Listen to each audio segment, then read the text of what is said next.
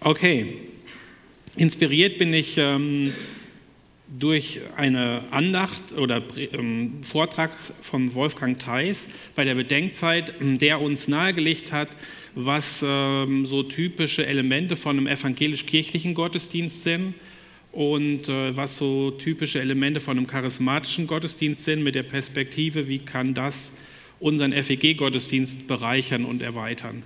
Und als ich ihm zugehört habe, habe ich gedacht, total spannend, interessant.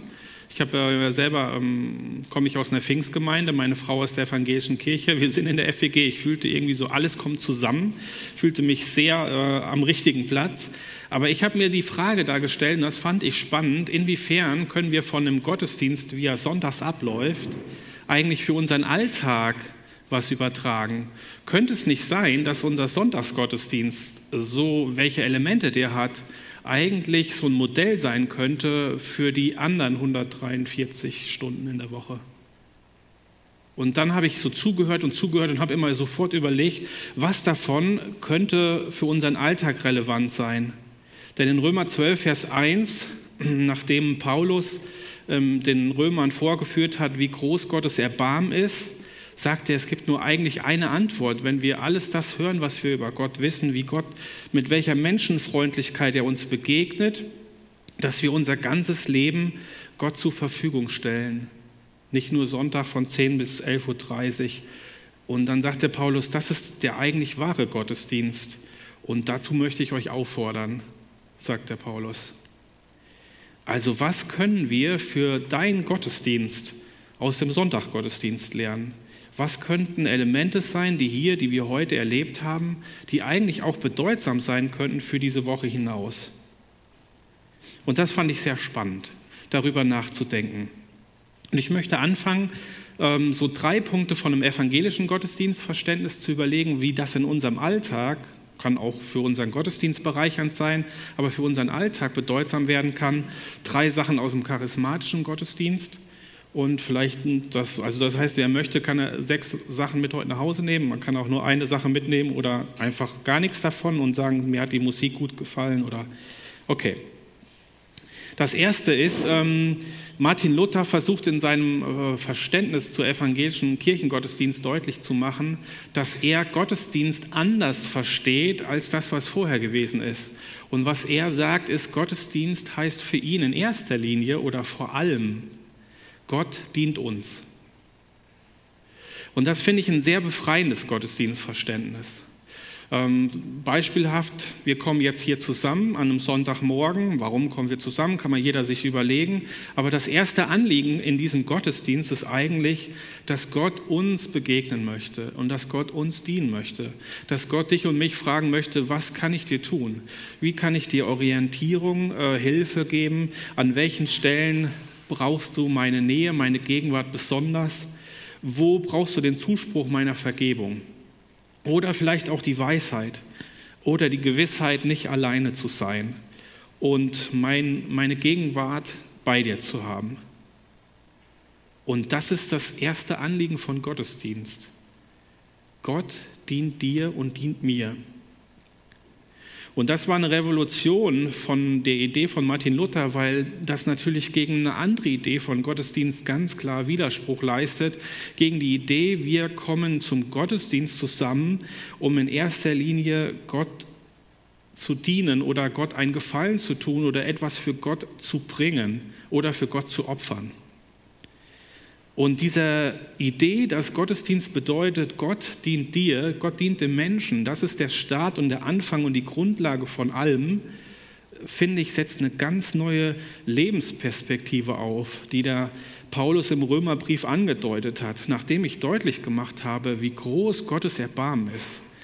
In, dieser, in diesem Erbarmen und in der Güte Gottes und äh, Vergebung Gottes und Menschenfreundlichkeit Gottes ist die Grundlage von all dem, was unser Leben ausmacht. Und da habe ich mich gefragt, wie könnte das denn aussehen an ganz normalen Alltag, wenn ich mir bewusst mache, ich wache am Montag oder an einem Dienstag auf und das allererste ist eigentlich die Idee, dass dieser Tag ein Tag ist, den Gott für mich, für uns gemacht hat, in der Gott mich fragt, Jens, was kann ich dir Gutes tun? Wie kann ich dir dienen? Ist das komisch, überhaupt sowas an sich ranzulassen und sowas zu denken? Darf man das überhaupt? Darf man eigentlich den Tag beginnen und diesen Gott als denjenigen zu sehen, der einem zuallererst die Füße wäscht, der einem zuallererst Gutes tun möchte, der zuallererst für mich gut da, äh, da ist? Ist das nicht egoistisch? Ist das nicht falsch gedacht? Ich glaube aber, dass da die Grundlage von allem ist. Wir können von, unserer, von unserem Egoismus, zu dem der eine mehr oder weniger neigt, nur letztendlich befreit werden durch Liebe. Nicht indem wir wieder mit unserem großen Ich gegen uns Ich kämpfen, sondern indem Gott uns überwindet mit seiner Liebe und uns deutlich macht, dass ein ganz anderer Weg für uns dran ist und hilfreich ist. Könnte nicht ein Montag so beginnen, indem ich an irgendeiner Stelle, auf dem Klo, beim Frühstück, in der Zeit alleine, auf der Fahrt zur Arbeit, bewusst diese Haltung einnehme und sage, Gott, vielen Dank, das ist ein Tag, den du gemacht hast für mich Vielen Dank und ich brauche dich an diesem Tag und ich freue mich, dass das der Beginn dieses Tages sein darf in der Gewissheit, dass du eine diebische Freude daran hast, für mich heute da zu sein. Dass du dir die Hände reibst, um zu überlegen, wie kann ich dir wie kann ich dich überraschen? Wie kann ich dir die Größe zeigen? Wie kann ich dir auf eine ganz neue Art und Weise zeigen, dass ich ohne dich an diesem Tag nichts machen möchte, dass ich alles mit dir zusammen möchte, machen möchte. Vielleicht entwickelt sich unser Alltag, der herausgeforderter Gottesdienst ist, durch diesen Zuspruch Gottes zu einer anderen Perspektive. Eine Perspektive, an dem ich mich in Tag und Nacht von einem liebenden Gott getragen weiß, der Freude daran hat, mir Gutes zu tun, äh, mir Schuld zu vergeben, mir seinen Beistand immer und immer wieder neu und auf verschiedene Arten und Weise zu zeigen. Ich glaube aber auch, dass es das ist, was wir zutiefst brauchen. Lasst uns nicht frommer sein als Gott. Wenn Gott uns anbietet, als allererstes uns in seiner Versöhnung und Gnade zu begegnen und das als Grundlage unseres Lebens haben möchte, lasst uns nicht zu stolz sein, unseren Alltag erst von Gott her zu verstehen, von seinem Zuspruch und von seiner Großzügigkeit uns gegenüber. Wir brauchen ihn und er ist einer, der gerne für uns da sein möchte. Ich äh, erlebe mich da bei diesem Gedanken als einer, der diese, diesen Duft da spürt und diese Befreiung. Gott dient mir. Gott möchte mir begegnen. Gott will mich haben. Und das nicht nur am Sonntag zwischen 10 und 11.30 Uhr, da auch, aber das darf darüber hinausgehen. Das zweite im evangelischen Kirchenverständnis ist die Idee, dass Gott mit uns in ein Gespräch kommt dass Gott mit uns redet und wir ihm antworten dürfen. Ich fand das mal sehr beeindruckend von ähm, einem Prediger Hans-Peter Reuer, der leider ähm, vor einigen Jahren, viel, finde ich, viel zu früh gestorben ist, auf tragische Art und Weise. Er hat deutlich gemacht, dass er regelmäßig, ich weiß nicht mehr ob jeden Tag, sich in ein Café setzt, einen Platz neben sich frei hat und zwei Kaffees bestellt ein für Jesus, ein für sich. Und dann in dieser Zeit, das nennt er so diese besondere Kaffeezeit mit Gott, einfach mit Gott im Gespräch ist und redet. Vielleicht laut oder leise, je nachdem, wie viele Leute da sind. Aber in dieser Art und Weise mit Gott zu reden und sich zu vergegenwärtigen, dass Gott derjenige ist, der mit mir in ein Gespräch gehen möchte und der von mir auch eine Antwort möchte. Also Gott möchte uns begegnen. Er möchte, dass wir in ein Gespräch mit ihm reinkommen, dass wir einen Dialog mit ihm führen dürfen. Und das ist in erster Linie befreiende Botschaft für uns als Christen. Ist heute, morgen, übermorgen anwendbar. Das Zweite, was ich auch ähm, in diesem Zusammenhang noch äh, ergänzen möchte, ist die Sache, ähm, lebe ich für Gott oder lebe ich vor Gott. Und wenn ich da Martin Luther richtig verstehe oder dem Vortrag richtig äh, gefolgt bin, hat das bei mir so ein bisschen Klick gemacht. Der Unterschied, ob ich etwas für Gott mache oder ob ich etwas vor Gott mache, finde ich, hat eine ganz andere Bedeutung. Lebe ich meine Woche für Gott oder lebe ich meine Woche vor Gott? Mache ich den Gottesdienst heute Morgen für Gott oder mache ich den Gottesdienst vor Gott? Vielleicht ist das nicht so stark bei euch, wie das mich getroffen hat. Aber bei meiner persönlichen Prägung ist die Idee, Gottesdienst ist etwas, was ich für Gott mache, wo ich mein Leben moralisch versuche, Gott freundlich und gefällig zu leben, mit aller Anstrengung, die dazugehört. Und dann sagt einer, Du musst nicht dein ganzes Leben mit Kräften packen, sammeln, alles Gute, was du gemacht hast, dich anstrengen für Gott, nimmst dann deine Leistungspakete und trägst die dann vielleicht irgendwann vor Gott im Gebet und dann hört er dir zu und du zeigst ihm und hoffst, dass das gut genug ist, was du gemacht hast? Zu der Perspektive, mein Leben ist nicht für Gott, sondern vor Gott. Das heißt, alles, was ich tue und bin, darf ich mir in der Vergegenwärtigung Gottes erlauben oder auch nicht erlauben. Aber ich darf mir bewusst werden, ich muss nicht irgendwas machen, was ich für Gott mache, sondern mein ganzes Leben darf vor Gott sein. In jeder Situation meines Lebens, mit jedem, dem ich spreche, darf ich mir Gott als den dritten, vierten, fünften in meiner Vergegenwärtigung vorstellen und darf mir bewusst machen, nichts in meinem Leben muss ich mehr ohne Gott machen. Nichts in meinem Leben äh, braucht mehr als für Gott hingebracht, aus mir selber heraus erwachsen. Alles darf ich in der Vergegenwärtigung Gottes leben. Natürlich kann man auch diese Botschaft als Druckbotschaft verstehen, aber ich erlebe sie als befreiende Botschaft, dass mein ganzes Leben vor der Gegenwart Gottes leben, dass ich da leben darf und dass mir nicht erkämpfen, erwerben oder beurteilt werden muss. Vielleicht verändert auch diese Perspektive ähm, eine gewisse vermeintliche Heimlichkeit vor Gott. Die meine ich jetzt gar nicht als Angst, sondern als befreiende Botschaft. Wenn ich weiß, dass alles, was ich sage und denke, auch über einen, der nicht dabei ist und mit einem anderen drüber rede, das in der äh, Vergegenwärtigung Gottes ist, für über einen anderen, der auch Kind Gottes ist, vielleicht sensibilisiert mich das dann noch mal mehr, mit wem ich über wen rede oder auch über wen denke und darf mein Leben mehr in der Würdigung sehen, mein ganzes Leben darf vor Gott geführt werden.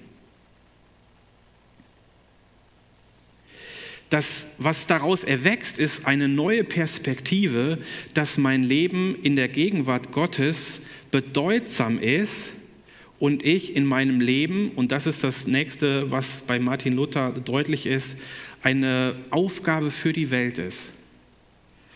Also ich, als, ich wiederhole das nochmal als erstes, Gottesdienst, Gott dient mir. Das Zweite, wir dürfen ähm, in Gottes Gegenwart Antwort geben und dürfen uns bewusst machen, dass wir unser ganzes Leben vor Gott leben dürfen.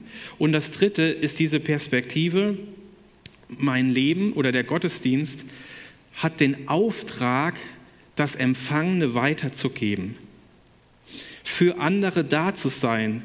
Und wir werden täglich oder dürfen täglich uns bewusst machen, wo kann mein Leben Dienst am anderen sein. Der Gottesdienst greift zu kurz, sowohl am Sonntag, aber vor allen Dingen auch in der Woche, wenn er nicht auch als Auftrag verstanden wird, dass unser Leben auch öffentlich bedeutsam, hilfreich, sinnvoll, ähm, unterstützend für andere ist. Einen privaten Gott kann es nicht geben. Einen persönlichen auf jeden Fall, hoffentlich.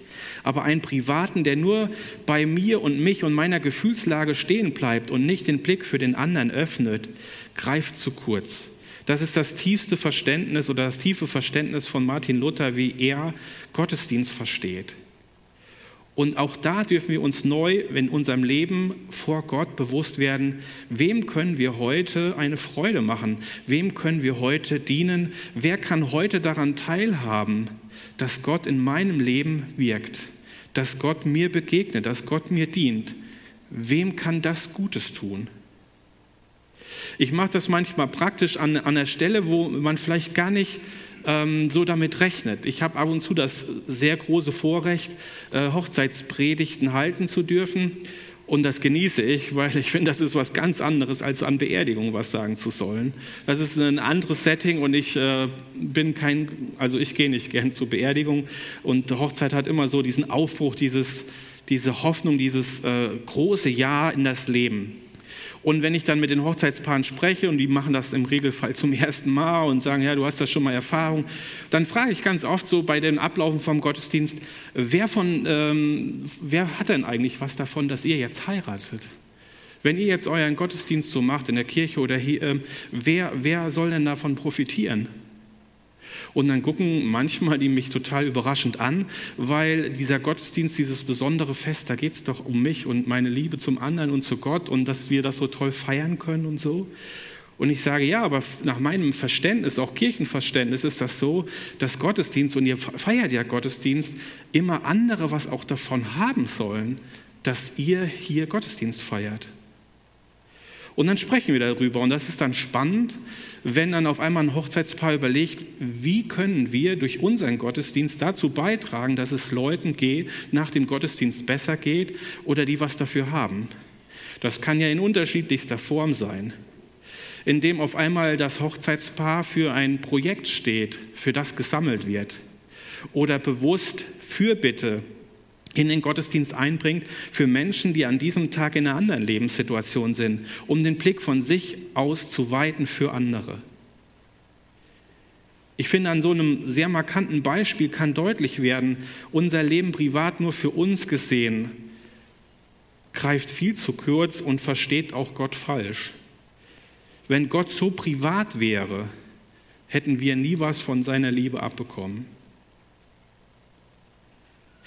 Aus dem charismatischen Gottesdienst war ähm, ein, ein Punkt, der mich sehr nochmal angesprochen hat, auch an sehr, manchmal sehr an alte Zeiten erinnert hat, leider nicht so an aktuelle bei mir, nämlich dass im charismatischen Gottesdienst erwartet wird, dass Gott gegenwärtig auch zu mir redet dass er durch Gedanken, Ideen, Impulse, Emotionen, Gefühle mir Menschen, Mitmenschen, Situationen deutlich machen kann, für die ich bewusst beten, eintreten kann, Menschen in besonderen Weise was schreiben, sagen, anrufen kann oder einfach helfen kann oder unterstützen kann oder was Gutes tun kann.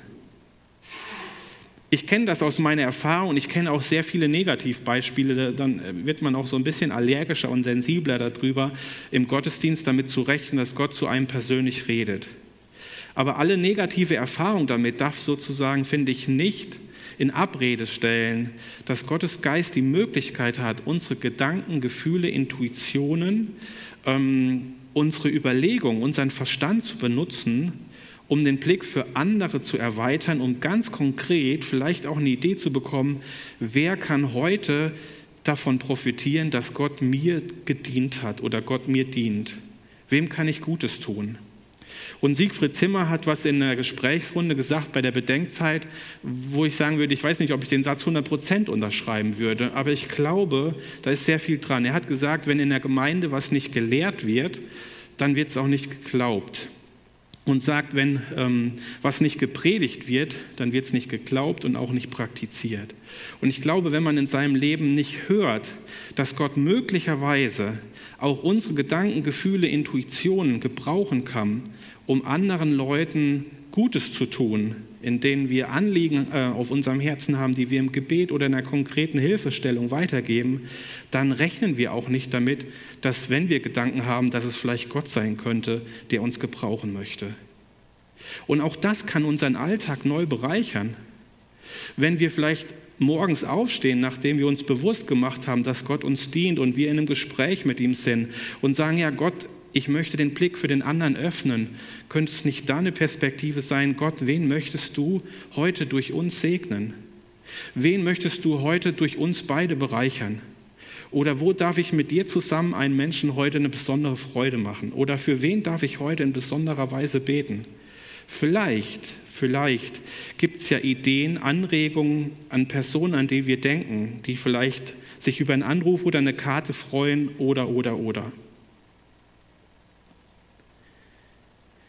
Ein weiterer Punkt, der im charismatischen Gottesdienst besonders deutlich ist, ist die Betonung von Gaben.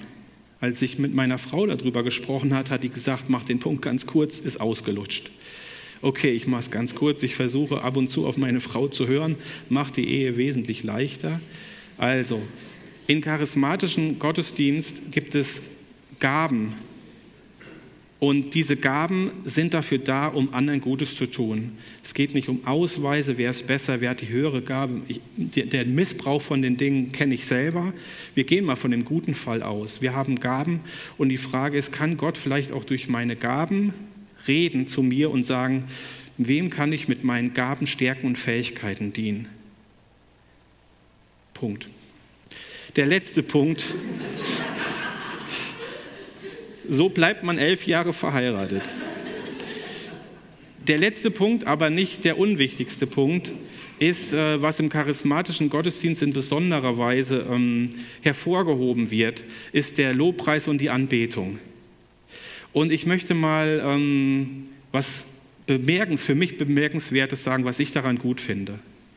Ich finde am Lobpreis und Anbetung was, was gut, was, es, was mir gar nicht in erster Linie um die Emotionen und Empfindungen geht. Die sind alle erlaubt und so. Aber ich finde, im Lobpreis gibt es eine Chance.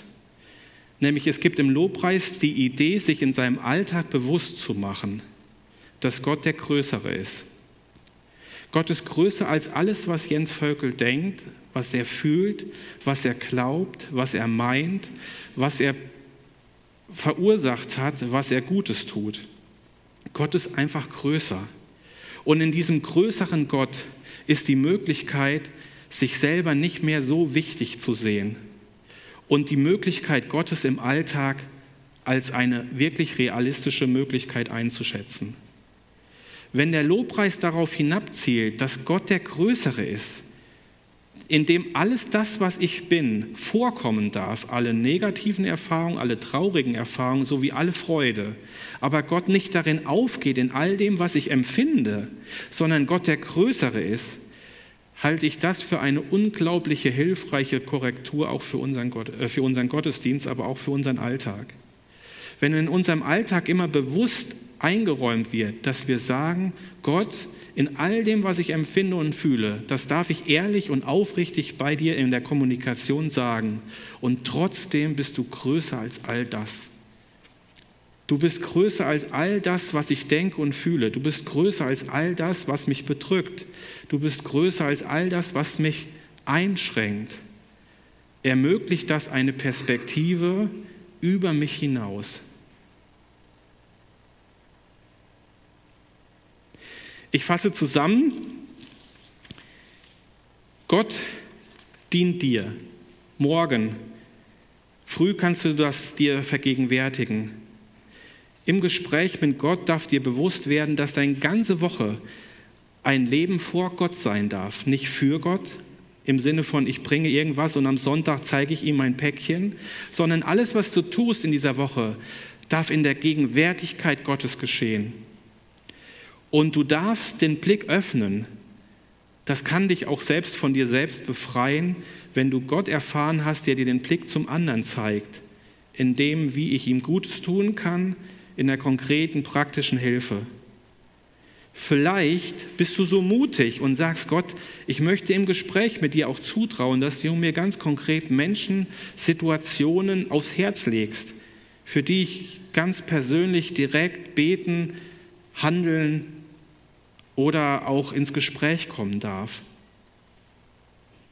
Du hast mich begabt in dieser Woche und das gilt auch am Montag und Dienstag. Das darf ich für dich sinnvoll einbringen, mit dir zusammen. Und bei all dem, was in dieser Woche passiert, darf ich mir bewusst machen, Gott, du bist der Größere. Du stehst über allem, auch über mir. Amen.